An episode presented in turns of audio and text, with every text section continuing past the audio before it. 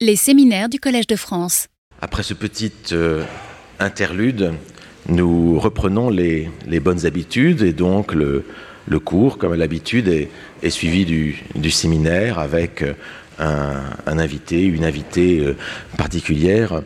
Et nous prenons donc cette nouvelle habitude et cette, nous reprenons cette habitude au début de l'année 2023. Alors, le séminaire. Le séminaire de cette année, je n'ai pas voulu l'organiser, vous avez pu le, voir dans le programme, je n'ai pas voulu l'organiser autour de Paul Valéry. Euh, d'abord, il y a déjà beaucoup de choses que je dirais dans le, cours sur Valéry. Je ne parlerai pas que du cours de, poétique, rassurez-vous, non plus. Mais j'ai prévu au mois de juin de faire un colloque euh, sur Paul Valéry. Euh, ce sera les 15 et les 16 juin donc, de cette année, 2023.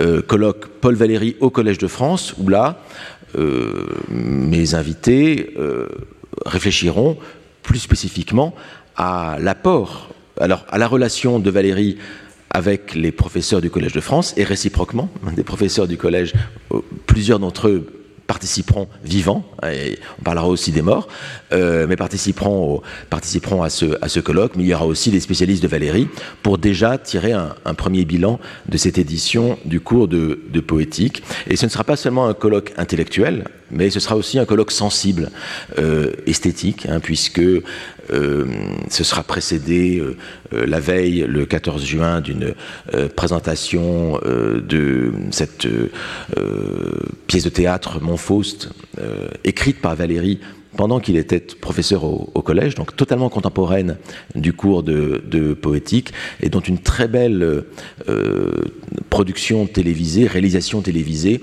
existe, euh, datant du début de 1900, enfin de 1970-1971, avec Pierre Dux, euh, Daniel Delorme, Robert, pas Robert Hirsch, mais Pierre Freinet, Pierre Freinet bien sûr, qui joue le rôle de, de, de Faust, et vraiment une très très belle, très très belle adaptation. Et puis même pendant le colloque, il y aura aussi des lectures de poèmes. Euh, euh, le comédien euh, Grégoire Le Prince Ringuet viendra réciter La Jeune Parc. Bref, il y aura des, choses assez, assez intéressantes qui vous intéresseront. Mais pour le séminaire, en lien direct donc avec le, le, cours, j'ai voulu faire autre chose. Et mon idée était celle-ci, c'est-à-dire que Valérie, lorsqu'il a été professeur ici au collège pendant huit années, a occupé cette chaire de poétique, et il a été en vérité à, l'avant-garde de la recherche en, littérature et en art et en esthétique de son temps.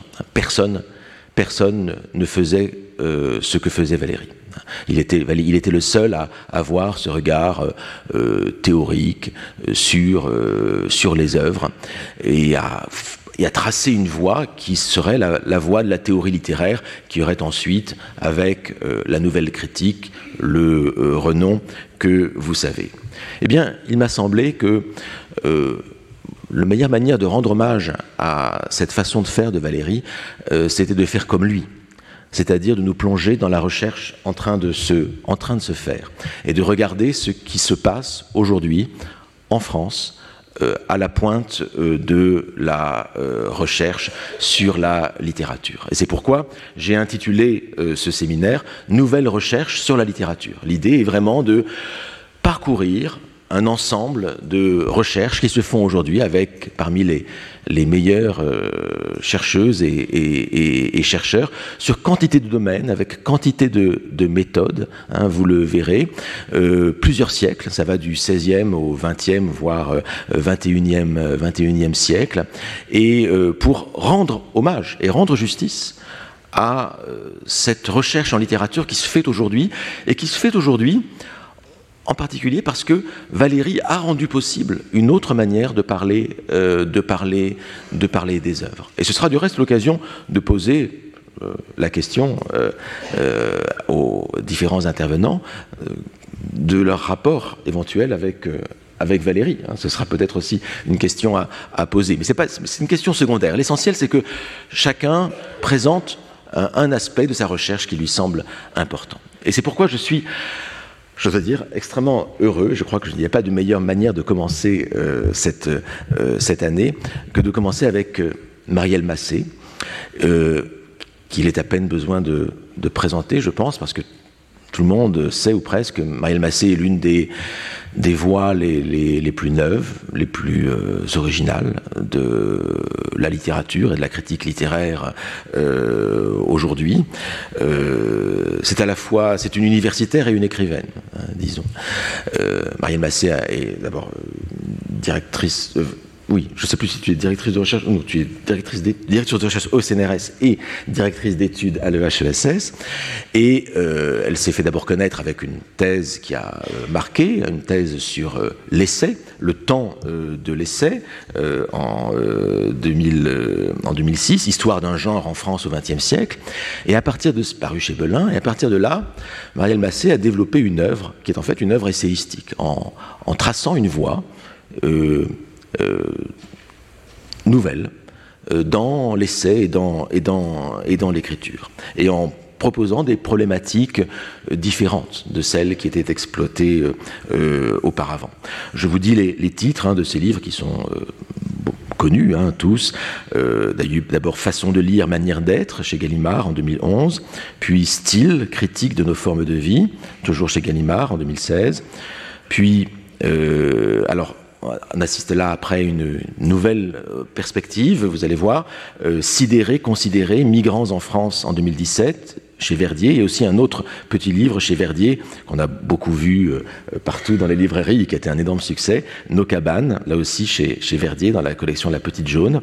Et puis tout dernièrement, euh, et c'est, je pense, dans cette optique-là que, Marielle va nous parler, une pluie, d'oiseaux parue chez euh, José Corti, donc l'an dernier, enfin, c'est tout récent, en, 2000, en 2022. Et autant que je le comprenne, Marielle Massé est quelqu'un qui essaie de euh, reconnecter l'écriture, la littérature à l'être, au monde, et aussi aux enjeux contemporains. Hein, euh, c'est cela qui me paraît, important. Et de restaurer aussi, d'explorer de, des pouvoirs de la littérature, qu'on avait peut-être eu tendance à, oublier, avec une écriture, une voix qui fait parfois songer à Jean-Pierre Richard, hein, euh, me semble-t-il, mais qui veut, dire autre chose. Et eh bien cette autre chose, je pense que le plus simple, c'est de laisser Marielle en, en parler elle-même, et sa conférence s'intitule euh, Pour une écologie de la parole. À toi, Marielle. Merci beaucoup. Bonsoir à toutes et tous. Alors, je suis désolée de, de vous empêcher d'écouter la suite de cette aventure pleine de suspense qui s'est arrêtée juste au moment où on aurait envie qu'elle qu continue. Mais donc, c'est pour la semaine prochaine. Et je suis en tout cas très reconnaissante euh, à William pour cette invitation qui m'honore, évidemment. Et en effet, c'est un, exercice de poétique en acte que je vais vous proposer, euh, puisque, disons, mon travail consiste à, partir de situations littéraires, voire de situations grammaticales, et d'essayer d'étendre leur intelligence sur nos manières de nous y prendre avec la vie.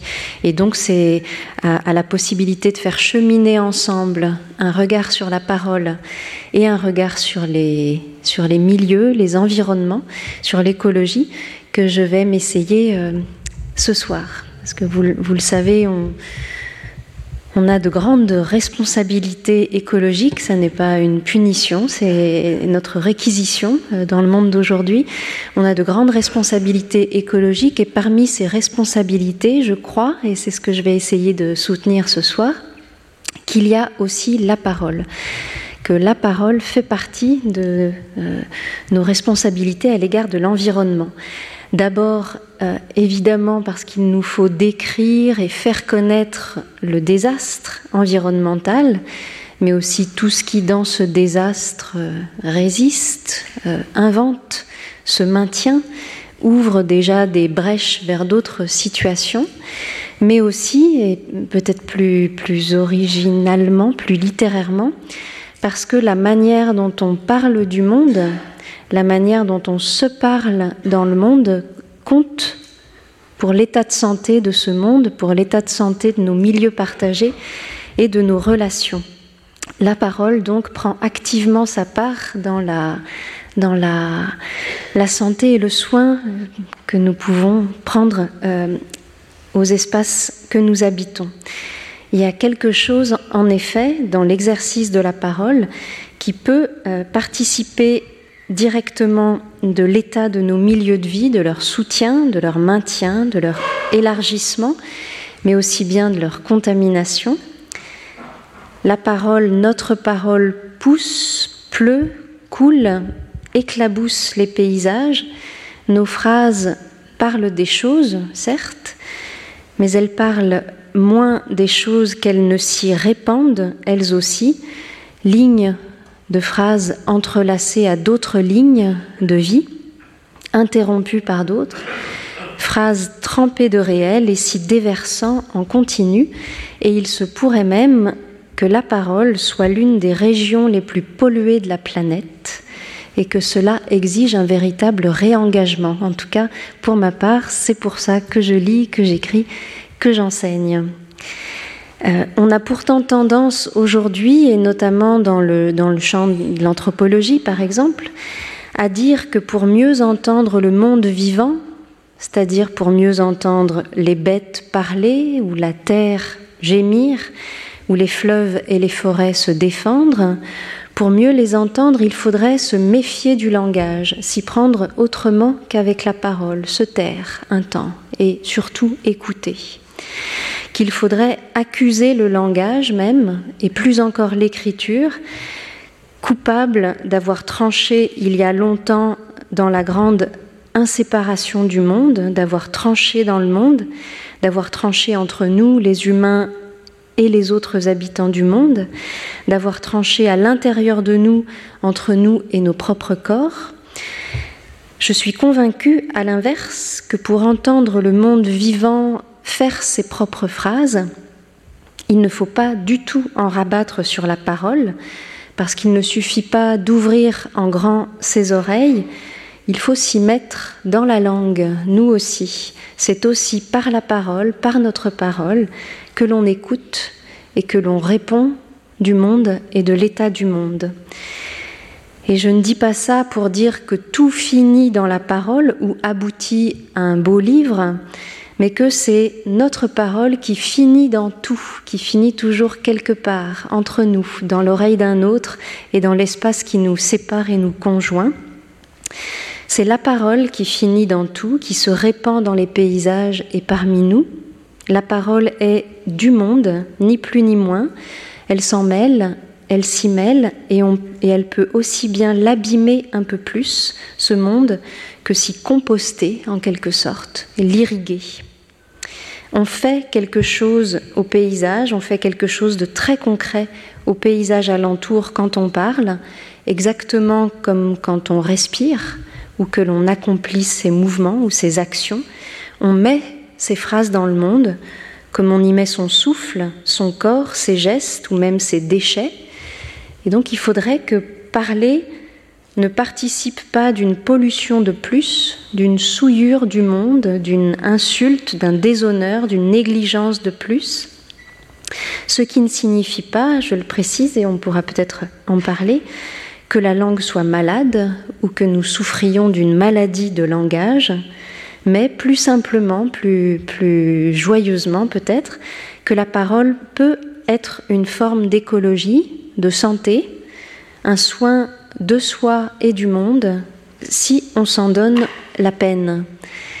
Alors je vais cheminer parmi quelques lectures très récentes de poètes d'aujourd'hui pour essayer de, vous donner un, un, aperçu plus concret, plus, plus littéraire aussi de ces propositions.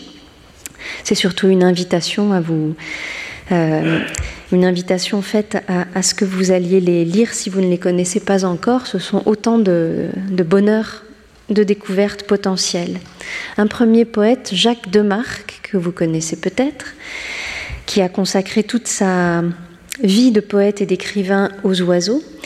Jacques de Marc se propose ainsi dans un drôle de recueil intitulé La vie volatile, quel beau titre, hein, La vie volatile, pour parler euh, de ces existences d'oiseaux, mais aussi de leur manière de, traverser le monde vivant. Il se propose donc dans La vie volatile, je cite, d'écrire avec les oiseaux à l'oreille, en vue à l'esprit, d'écrire avec les oiseaux à l'oreille, en vue à l'esprit pas de faire parler les oiseaux, donc, ce ne sont pas des fables, ni de parler comme eux, ni même de dialoguer avec eux, de les comprendre ou de s'en faire comprendre, de les intéresser à nos petites questions d'humains. Non, d'écrire avec eux à l'oreille, en vue à l'esprit, c'est-à-dire d'écrire en leur présence, avec cette présence, avec leur gaieté, sous leur impulsion, dans la secousse qu'ils impriment au réel, de les écouter avec sa plume à lui, donc, et de parler avec eux plein les yeux, plein le cœur aussi, sans doute, à partir de ce que les oiseaux lui font dire, à partir de ce qu'ils déposent dans son monde, de ce qu'ils font à sa pensée et à sa parole à lui. Faire la parole, donc, avec ce qu'il reçoit d'eux, avec ce qu'il est auprès d'eux. Et je crois qu'il y a là quelque chose de beaucoup plus réel, de beaucoup plus attentif, de beaucoup plus scrupuleux, patient, conscient des, échanges dont nous sommes ou pas capables, donc quelque chose de beaucoup plus réel qu'un donner la parole. D'ailleurs, les langues d'oiseaux ne peuvent être entendues, écoutées, étudiées que de nos langues si maternelles. C'est ce qu'écrit un autre poète, Dominique Méens, dans un très beau recueil euh, publié récemment chez POL, Paul, Mes langues ocelles. Les langues d'oiseaux ne peuvent être entendues, écoutées, étudiées que de nos langues si maternelles. C'est de nos langues à nous, autrement dit depuis nos langues, et depuis la manière dont ils y nichent déjà, que nous pouvons entendre les oiseaux. Hein. Et c'est vrai, nous écoutons aussi par la langue, par nos langues à nous. Je vais beaucoup parler de grammaire, c'est ce que je dois à Valérie en vérité. La grammaire, cette faculté de l'âme. Hein. Euh, penser à partir de la grammaire, c'est ce, c'est ce que je tente avec vous. Ce que les oiseaux font et déposent dans le monde, ils le font en effet aussi d'emblée à nos langues, dans notre vocabulaire, dans notre syntaxe, à nos petites voix qui courent après eux.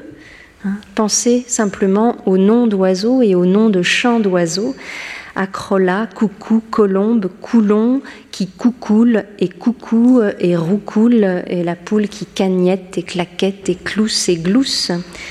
C'est comme si, par le plaisir et la surprise qu'on a à le tenir dans la bouche, le chant de l'oiseau était déjà déposé dans nos propres parlers, qu'il les égayait déjà.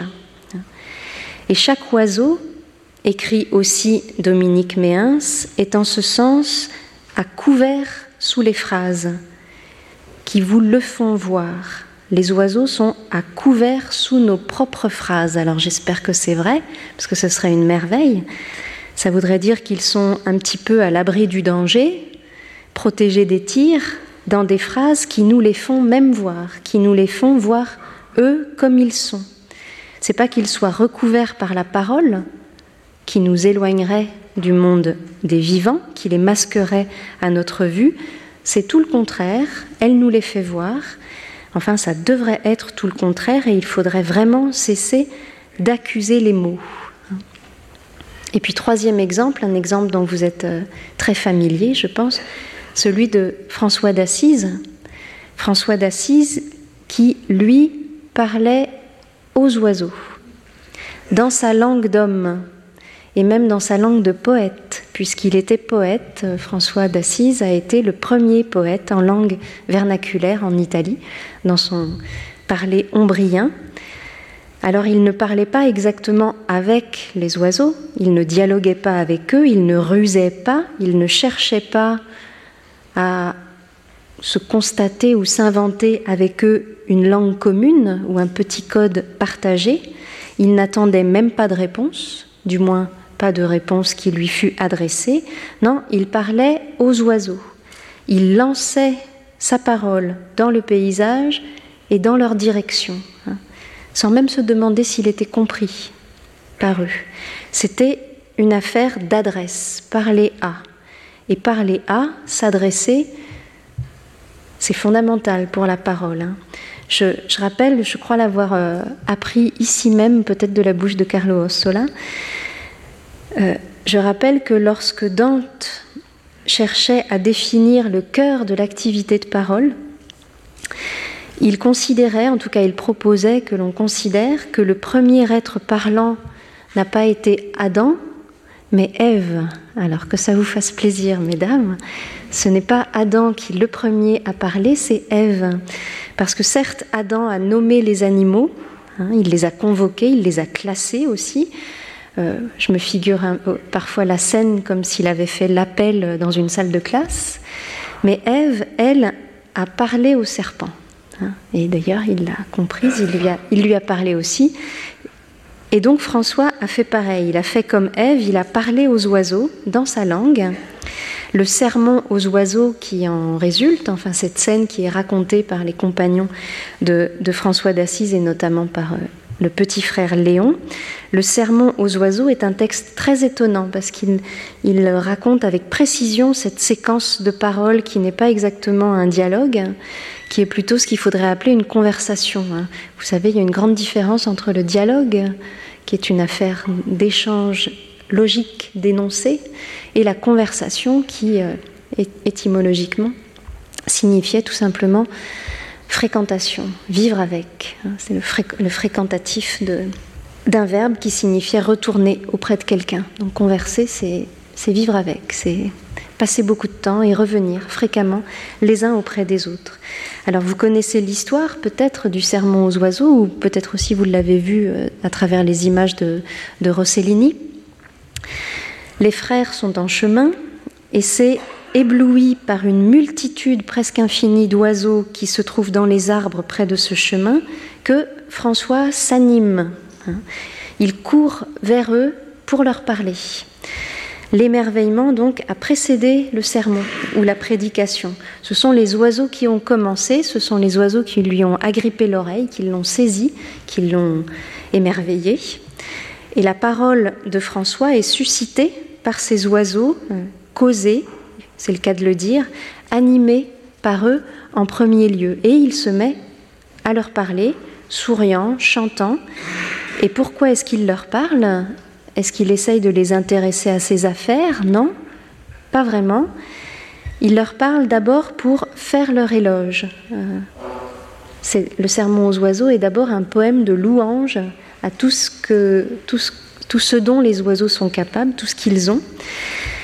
Il leur parle pour faire leur éloge et pour les encourager à leur tour à la louange eux qui, par la grâce de leur chant, sont les mieux capables de chanter la création, sont le chant même de la création, si vous voulez. Alors c'est un sermon, certes, mais François ne fait pas la leçon aux oiseaux, il les loue, donc il les chante, et c'est en les chantant qu'il veut les pousser à louer et à chanter encore davantage. Et c'est un, un portrait très, très touchant, ce portrait de François en entraîneur en quelque sorte. Moi aussi, je fais des gestes un peu. Bref, euh, ce portrait de François en entraîneur amical qui incite, encourage, soutient la voix des plus chanteurs toutes les des plus chanteuses de toutes les créatures, ce portrait de François en coach qui veut ranimer chez les oiseaux leur propre génie de louange c'est une image si follement tendre, si profonde, si drôle aussi, qu'elle peut nous étreindre très longuement. Et j'y ai insisté, c'est une histoire d'animation mutuelle de la parole, hein, où la parole humaine reçoit quelque chose des autres vivants et tente de donner à son tour quelque chose au paysage. J'ai envie de le dire comme ça, c'est une histoire où un homme décide de donner sa langue aux choses, donne sa langue aux choses. Encore un exemple. Voilà ce qu'écrit un poète, euh, le bien nommé Jean-Claude Pinson, que j'aime beaucoup, au sujet d'une autre poète. Un chant, dit-il, pousse en nous depuis les arbres. Un chant pousse en nous depuis les arbres. C'est vrai et c'est bien dit, un chant pousse en nous, à l'intérieur de nous, depuis les arbres, c'est-à-dire à partir d'eux, grâce à eux, à partir de leur présence, de leur vitalité, de leur beauté, de leur croissance à eux, un chant enraciné dans leur vigueur, irrigué par elles, qui pousse depuis qu'ils existent et qui pousse en nous et qui nous pousse au-dedans à partir d'eux. Ce que cette petite formule de poète indique, c'est toute une relation vitale, symbiotique, hein, comme on dit aujourd'hui, la forme d'une dépendance très matérielle, d'une dépendance chimique et respiratoire que nous avons à l'égard des végétaux, comme vous le savez. C'est eux qui fabriquent l'atmosphère qui nous permet de respirer. Donc c'est toute la réalité d'une relation vitale qui s'expose ici, qui se prouve en quelque sorte dans la parole, dans la précision de la parole. Depuis les arbres, quelque chose nous pousse au-dedans et vers dehors, comme un bout de corps en plus qui s'oriente et s'en va palper le ciel de ses longues griffes. Je vous disais que c'est un poète qui le dit, donc Jean-Claude Pinson, et il le dit à la lecture d'une autre poète, Aurélie Folia, Aurélie Loiseleur aussi, elle s'appelle à la fois La feuille et l'oiseau. Aurélie Folia, euh, qui a publié un magnifique recueil de poésie entièrement consacré aux arbres, intitulé Grand Monde, Grand Monde. Et c'est le recueil d'Aurélie Folia qui a inspiré à Jean-Claude Pinson cette formule à la fois très scrupuleuse, très précise et très inventive, très subtile. Grand Monde, donc, c'est un recueil entièrement consacré aux arbres, les longtemps, comme les appelle aussi Aurélie Folia, ceux qui en passent par les insectes, qui se reproduisent par les oiseaux, dit-elle, et ceux de qui nous vivons, chaque vie devenant comme l'exutoire d'une sorte de rivière ou de bassin versant où se croisent des lignes croissant depuis les autres vivants. Je remarque dans ce recueil que Corélie Folia prend très au sérieux le silence des arbres, leur non-parole. Pousser ne leur permet pas de parler, dit-elle. Ils ne répondent pas, ils gardent le silence. Des arbres dépouillés à l'ossature souple penche pour ne rien dire d'intelligible. Ils gardent le silence, dit-elle, c'est-à-dire qu'ils se taisent, qu'ils signifient qu'ils se taisent, mais aussi qu'ils protègent le silence, qu'ils en sont comme les gardiens et qu'il faut en tirer une leçon. Donc, la poète, je préfère ce mot à poétesse, on a déjà un E de toute façon, et ça veut dire, comme le, comme le disait Dominique Fourcade, que nous les poètes, nous sommes tous des femmes. Elle prend donc la poète prend très au sérieux le silence des arbres, leur non-parole, leur véritable geste de silence, et pourtant elle prend aussi très au sérieux le chant qui leur pousse dedans, le chant et la pensée qu'ils sont. Je cite Dessous, tête baissée, nous pousse de travers le vieux chant navré d'être en terre jusqu'à ce, ce que ce corps casse. Alors elle dit nous, ici, nous les arbres, mais elle retient aussi ce nous ils n'iront jamais jusqu'au je, dit-elle. Elle freine, elle freine l'envie de croire que l'on pourrait chanter, nous aussi, ce chant des arbres, ou l'entendre sans trop de peine. Alors ça vous fait peut-être penser à une exposition qui a eu lieu euh, ici à Paris, à la, Fondation Cartier, il y a quelques années. Il y a quoi? Deux ans? Trois, trois ans? Qui justement s'intitulait Nous les arbres. Hein, c'est un titre qui a beaucoup touché, je crois. C'est une formule qui émeut et qui, elle aussi, en quelque sorte, nous ranime parce qu'elle elle nous permet de reconnaître ces êtres de la nature comme des sujets et de leur faire une plus grande place dans nos imaginaires et dans nos pratiques de vie. Mais peut-être que ce titre-là, Nous les arbres, allait un peu trop vite dans la parole, dans sa propre pratique de la langue. Peut-être que cette formule faisait un petit peu semblant, un petit peu semblant de croire vraiment à une énonciation des choses naturelles, semblant de pouvoir et surtout de savoir entendre ce que serait une parole des arbres ou ailleurs la voix d'un fleuve, par exemple. Le programme obligatoire pour les concours, c'est quelle œuvre? Je, je, ne sais pas, monsieur, quelle question vous me posez. On pourra peut-être en parler un petit peu après, hein, puisque là, il n'est pas tout à fait question des concours. Donc j'étais en train de parler de cette exposition et de la beauté de ce titre qui, en même temps, en disait peut-être un petit peu trop. Alors je ne veux pas dire par là, pas du tout que nous, les humains, serions les seuls à parler, ou les uniques détenteurs d'un privilège du sens, mais que pour entendre la nature parler, ou penser, ou gémir, il faut sans doute une conception de la langue qui ne soit pas trop rudimentaire, et il nous faut nous-mêmes pratiquer la parole, notre parole, d'une manière qui fasse preuve de beaucoup plus de tact et qui résiste aux formulations un peu hâtives. On pourrait dire que nous, les arbres, on ne dit peut-être pas exactement ce qu'il faut à notre propos quand on dit que nous sommes des sujets, exactement comme vous, avec leur personnalité, leur volonté, leurs souvenirs, que nous communiquons, que nous pourrions vous parler, vous dire qui nous sommes. Non, et ce n'est même pas que nous chantions, c'est, et je reprends la formule de Jean-Claude Pinson, qu'un certain chant, un chant plein d'ancienneté, nous pousse dessous, dedans, de travers, nous soulève, nous élève tête baissée, un, un chant qu'on ne sait pas si vite entendre.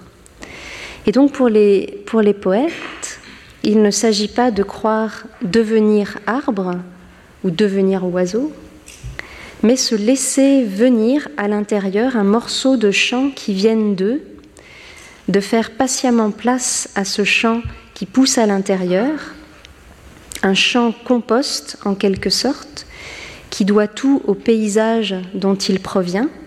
C'est moins souverain que de devenir arbre ou de parler pour eux. C'est plus partageur, c'est plus tragique, c'est plus syntaxique, mais c'est plus réel sans doute et c'est sans doute plus juste. On pourrait dire qu'il y a un, même scrupule ou une même écoute un même mouvement depuis les arbres chez un artiste, un sculpteur que vous connaissez sans doute, Giuseppe Pennone.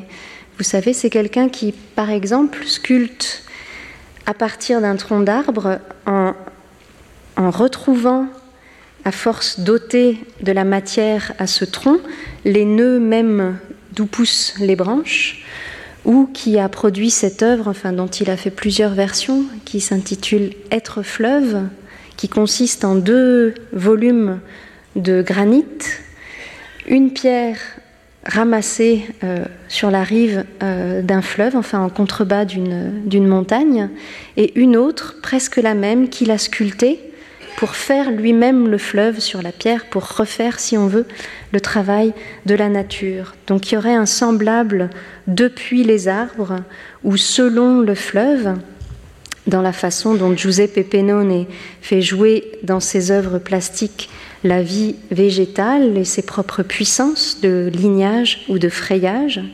Pennone qui sculpte donc en suivant les lignes de croissance ou de brisure d'un tronc, en mettant ses pas dans les pas de la sève, ou qui modèle et polit un rocher comme l'avait fait le fleuve. D'ailleurs, ils en savent tant, les arbres, et ils font tant de choses et de si grandes choses, si essentielles à nos propres vies. La philosophie, qui s'intéresse aujourd'hui beaucoup à la vie végétale, rappelle, je le disais déjà tout à l'heure, que ce sont les plantes qui ont fait le monde, en tout cas le monde tel qu'il nous est habitable et respirable, ce sont les plantes euh, qui sont les véritables auteurs, les véritables dieux ou jardiniers de la planète, parce que certes, les hommes ont façonné la terre, le sol et le globe, mais avant eux, ce sont les plantes qui furent jardinières et qui continuent de l'être, premières architectes des paysages que nous formons avec elles. En poème aussi, les arbres font beaucoup de choses. Ils font la pluie, par exemple, ruisselant d'eux-mêmes. Ils font et ils nous font, ils nous fabriquent, ils fabriquent notre nourriture, notre atmosphère, ils nous font respirer, ils nous tiennent en vie. Je cite à nouveau Aurélie Folia à propos des arbres, ils nous ont élevés, nourrissons de feuilles. Ils nous ont élevés, nourrissons de feuilles. Nous sommes les rejetons donc de ces arbres qui nous nourrissent, de toute cette vie des plantes qui, à la lettre, nous fait être, fabrique chimiquement l'oxygène qui nous tient en vie et nous permet de vivre de notre souffle, nous les nourrissons de ces adultes-là. Et puis un dernier vers, un dernier vers, cet arbre se tient tellement là, harcelé par le vent, qu'il me sert, sans s'en douter, de colonne vertébrale. Cet arbre se tient tellement là, harcelé par le vent, qu'il me sert sans s'en douter de colonne vertébrale. Vous avez compris qu'elle coupe le vert au vert, à la couleur vert, au milieu de la colonne vertébrale. Donc c'est le vert qui lui tient lieu de verticalité, de colonne. C'est le vert dans sa propre tenue qui fait tenir ce corps et fait tenir ce poème un petit peu disloqué, comme il fait tenir le monde vivant que l'arbre tient à bout de branche. Mais c'est un verre vulnérable, coupé en deux, et je vais y venir, si la syntaxe est, comme je le crois, une pratique des liens et des déliaisons, le vers l'apporte à la puissance 2. Hein. Coupe, enjambement par-dessus les ruptures, extension d'une ligne, invention de scènes d'attachement, création de nouvelles relations, de nouveaux trajets entre les choses, dans la pensée et dans la sensibilité. Donc cette poète-là, elle tient aux arbres, ça veut dire que les arbres lui importent, alors ça la tient. Et plus loin, elle écrit aussi, par exemple, Mes arbres se branchent les uns aux hommes, mes arbres se branchent les uns aux hommes. Tenir, hein, j'insiste sur ce verbe-là, parce que c'est une question d'attachement, en effet, mais plus que ça, c'est une question d'entretien réciproque, parce qu'il ne s'agit pas seulement d'être liés, mais de tenir les uns par les autres, hein, c'est ça un écosystème, de tenir les uns par les autres, d'être tenu par ce à quoi, tout ce à quoi l'on tient, de ne tenir que par ça, et pour ce qui nous concerne, nous, si déliés de nos milieux de vie parfois, de réapprendre à y tenir. Un dernier exemple poétique, de Ludovic Janvier, qui était un magnifique poète franco-haïtien qui est mort il y a quelques années, dans un recueil qui s'intitulait Des rivières plein la voie. Voici ce qu'écrit Ludovic Janvier. Je n'ai jamais bien compris si le couteau était sur ou sous la gorge, mais incontestablement, la rivière, elle, passe dans la voie.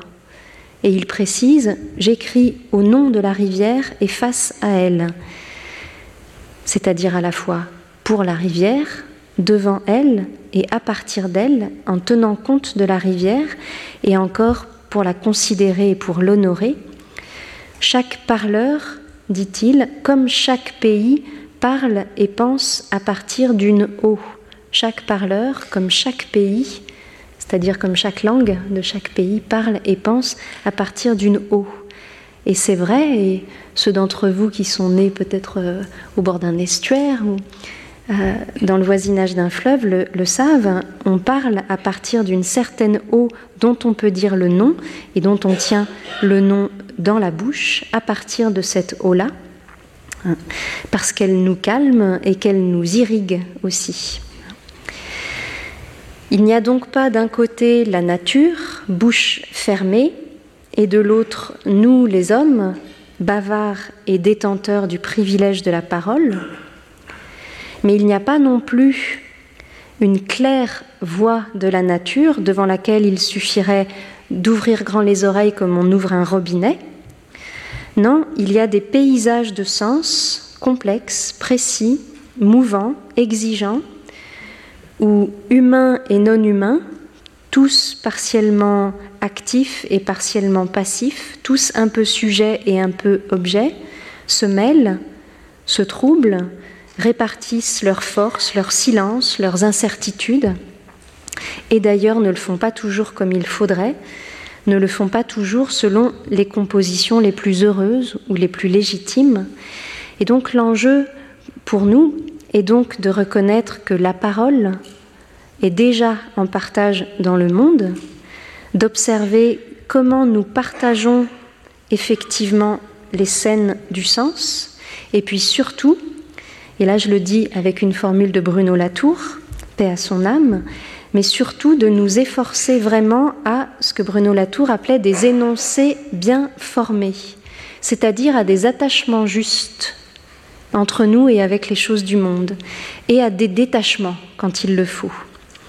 Et c'est en syntaxe, vous l'avez entendu, que je cherche cela, sur des scènes grammaticales à la fois très méditées et très inventives, capables de dire des états de réalité riches, complexes, des scènes grammaticales qui sont prises dans des prépositions, dans des pronoms, dans des constructions du verbe. Vous l'avez peut-être entendu euh, prioritairement dans les exemples que je vous ai donnés, depuis les arbres, avec les oiseaux ou vers eux, à couvert dans les phrases, au nom de la rivière et face à elle. Ce sont des prépositions qui vibraient ici pour nouer avec précision la parole humaine et le monde vivant. Les prépositions, c'est-à-dire les outils de la relation dans la langue, les opérateurs de lien, les prépositions, cette, catégorie grammaticale formidable qui me semble la plus précieuse pour dire une écologie des relations, des vies effectivement enchevêtrées. Parce que chaque préposition, j'espère que ça s'éclaire avec les, les, exemples que je vous ai donnés, chaque préposition, en chaque occurrence, peut être décrite à travers les genres de relations les différentes espèces de lignes qu'elle noue, et chaque phrase apparaît à son tour comme un petit parlement de lignes, où ça se croise et où ça se débat et où ça débat en tous sens, un paysage de relations, un maillage de relations, un petit écosystème vibrant de relations, de formes précises, subtiles, orientées, et qui toutes méritent leur poète. Et la loyauté d'une phrase à l'égard du, réel, elle se mesurera à son effort pour bien former ses relations, pour bien former ses attachements. Où il ne s'agira donc pas forcément de décider de la bonne préposition, du bon lien, comme s'il n'y en avait qu'un et qu'on le connaisse, mais parfois d'en essayer plusieurs, de les faire tourner, de les contester euh, l'un par l'autre, d'essayer des attachements et de les juger. Hein, c'est ce qu'on fait en tant que lecteur. Et il y a plus, parce que ces différentes relations prépositionnelles, ces nouages et ces dénouages, interviennent sur des scènes verbales où chacun des protagonistes a sa part, son importance, dans sa capacité d'action ou dans sa capacité de passion, si je peux le dire comme ça. Et cette fois, ça regarde une autre catégorie grammaticale, celle de la voix, hein, la voix verbale, ce qu'on appelle euh, de façon plus technique la diathèse, la voix active, la voix passive, la voix pronominale, ce que euh, certaines langues euh, appelaient aussi la voix moyenne, enfin, une, un, phénomène très, très passionnant à étudier, où se multiplient donc les formes du faire, de ce poiein dont il était question d'emblée. Un faire, un faire-faire, un laisser-faire, où se dit et se dévoile ce qu'il y a à l'intérieur de chacun d'animation, de participation, de compromission, de responsabilité. Hein. C'est pour ça que j'insistais sur le fait que la parole de François, elle a d'abord été, enfin, c'est la faute à l'oiseau, c'est l'oiseau qui a commencé. Hein. Elle était, sa parole à lui était animée par leur voix à eux. Hein où l'on peut réfléchir donc à ce que des fleuves ou des sols ou des bêtes ou des morts font, nous font, nous font faire, nous laissent faire, nous permettent de faire. Alors pourquoi est-ce que j'insiste à ce point sur l'importance de la syntaxe? Parce que je crois à sa dimension foncièrement écologique. Hein. La syntaxe m'apparaît dans notre langue comme le plan des interdépendances, des relations, des rapports de force, c'est une pensée et une pratique des liens. C'est la syntaxe qui définit des paysages de connexion, de liens bien ou mal établis. C'est elle qui fait de toute phrase un petit paysage peuplé de vivants qui interagissent, qui se mêlent, qui se nécessitent. C'est dans le travail grammatical de la phrase que s'affirment les dépendances ontologiques et que la parole témoigne du fait que ma vie, votre vie, n'importe quelle vie, est aussi en dehors de moi, que je vis de la vie des autres et avec, par, auprès, sans, parmi les vies des autres, qui vivent aussi de la mienne et de ma mort, etc., etc. Alors la linguistique, elle les pense, ces attachements verbaux, mais la poésie les ranime, elle les reprend, elle les vrille, elle en institue de nouveaux, elle les invente. Elle essaye d'en trouver de plus actuels et de plus justes. Ici, et je retrouve une formule d'Yves Bonnefoy qui avait été rappelée euh, par Patrick Boucheron dans l'une de ses toutes premières leçons. Ici, le poème donne une leçon d'exactitude, pas seulement de sensibilité ou de beauté ou d'inventivité, non, une leçon d'exactitude, c'est-à-dire de précision dans l'écriture des choses complexes, dans l'écriture des choses mêlées, reliées, interdépendantes. En poésie, on se demande sans répit ce que cela fait, nos vies intersecter à toutes ces autres vies, nos vies avec, par, pour et parmi les autres. Et je conclus peut-être qu'il s'agit au fond d'habiter par la langue ce que l'on appelle aujourd'hui dans les sciences de la Terre la zone critique. Hein, vous savez, la zone critique, c'est cette mince peau du globe, quelques kilomètres au-dessus, l'atmosphère respirable, quelques kilomètres en dessous, là où ont lieu les réactions euh, géochimiques euh, qui maintiennent la vie et l'habitabilité de la Terre, là où l'on cache nos trésors ou nos déchets, là où on enterre nos morts euh, ou nos secrets. Donc il faudrait essayer d'habiter jusque par la langue ce que l'on appelle la zone critique, là où nous cultivons, moissonnons, creusons, extrayons ou pillons Là donc où il nous faut exercer aussi nos responsabilités de vivants parlants, à la fois très fragiles et très compromis. Et en disant zone, ce sera mon dernier mot, j'aimerais bien entendre ce mot dans tout le trouble et toute l'ampleur et toute la générosité de son sémantisme actuel, celui qui exclut en fait tout zonage des existences, tout containment durable, comme on l'a dit euh, pendant la, pendant la pandémie, zone humide, zone poreuse et bien sûr zone à défendre. Une écologie de la parole, à mes yeux, euh, j'ai essayé de, de vous l'expliquer, ce serait ça, ce serait l'habitation en langue de toute la zone critique du vivre et la conviction que c'est vraiment notre milieu commun, un milieu à défendre très très urgemment. Hein. Et c'est ce que font les spécialistes de littérature, n'est-ce pas, William? Merci. Retrouvez tous les contenus du Collège de France sur www.colège-2-france.fr.